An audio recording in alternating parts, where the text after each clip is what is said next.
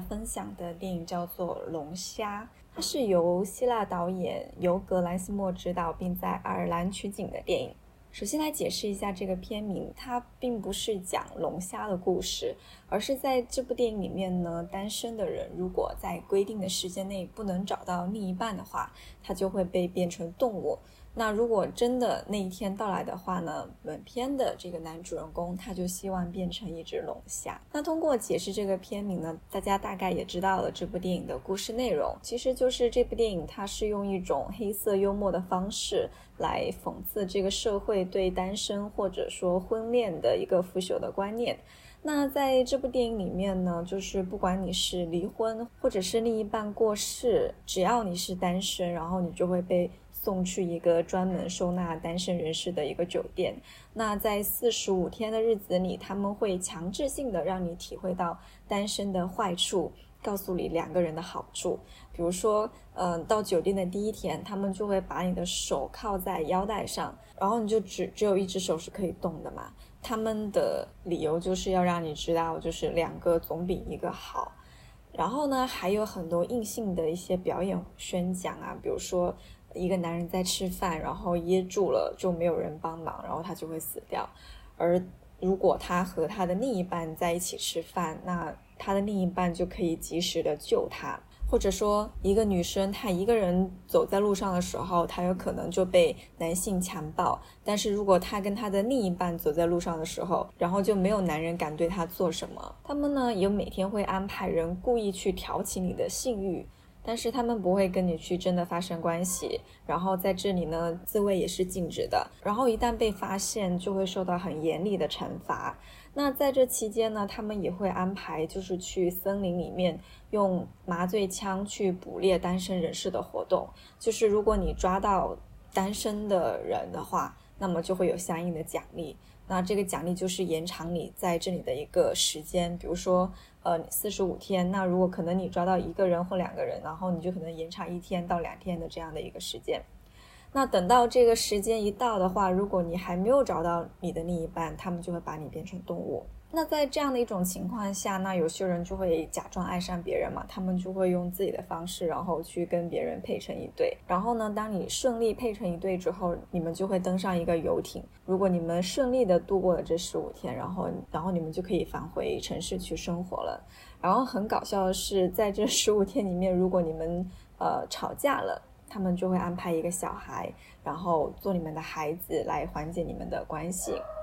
那说到这个，在城市生活，在这个电影里面创造的这个世界里面，所谓的正常生活的人群，其实也不正常。因为不管你去到哪里，你都需要成双成对。如果你被发现是你一个人，那可能就会有警察或者保安呢，就会过来要检查你的这个结婚证。这部电影呢，其实有一个非常矛盾的一个戏剧冲突，就是本片的男主人公呢，他在中途是逃出了这个酒店，在树林里面，他就遇到了一个单身的群体，就是我们刚刚讲的酒店会安排那些单身人士去树林里面捕猎的这个森林。那与那个恋爱结婚才是正常的那个世界的主流价值观完全相反的呢？是这个单身群体，它是禁止恋爱的，而且禁止调情。如果一旦发现你调情的话，他有可能就是会把你的嘴巴割割破，然后，然后再让你去跟别人接吻，就是所谓的邪吻。嗯。那男主人公在这里呢，他就是与一位女士就相爱了嘛。那他们也会尽量的去克制，然后他们也发明了，就是他们只有彼此才能看懂的这个暗号进行对话。但是感情这个事情，我觉得其实还是很难，就是完全的去克制或者伪装的。那他们有的时候其实真的就是会，呃，情不自禁的就会表现出来。那肯定就会让人产生猜疑嘛。那这个单身群体呢，就有一个领导人，然后他发现了他们的这个事情之后，就带着这个女孩去了医院，然后以做近视手术的名义呢，就把这个女孩弄瞎了。那最后呢，是这个男主人公他是偷袭了这个领导人，然后把他绑起来，放在了之前那个领导人让这个男主人公给自己挖的一个墓穴里面。然后他和女孩呢就一起逃出了树林，去往城市去生活。说到这个墓穴，就是他们为什么要给自己挖墓穴？就是他们其实就是这个世界那些呃主流价值观、那些所谓的正常人的一个捕猎的目标，所以他们可能就是不知道哪一天，然后就会被抓到，所以他们就是要为自己有做这样的一个准备。然后再回到我们刚刚讲的这个电影里面两个不同的群体，你就会觉得真的很讽刺，也非常的不可思议。就是这两个世界都是两个非常非常极端的世界，一个是你就算是离婚，或者是你的另一半去世了，然后也非要逼着你恋爱的这样的一个世界；一个是你有爱却不能谈的世界。那我们就不能自由的，我想爱就爱，不爱就不爱吗？那我觉得这也是这部电影抛出的一个问题吧，也是我的一个态度。那看这部电影，其实本来我是抱着一个好奇、有趣的心态去看的，但是我没有想到，就是看完之后，我的心情其实还蛮沉重的。就是不管是爱，或者是其他，那社会上这些违背人权的制度或者观念，它其实就造成了很多的悲剧。比如说，在这部电影里面被弄瞎眼睛的女孩子，还有不想变成动物然后选择跳楼的女性，还有为了出去然后就故意撞破鼻子流鼻血，就是为了去吸引那个经常会流鼻血的女孩，然后要刻意的营造出他们是相似的这样的一种共性，然后刻意的配成对的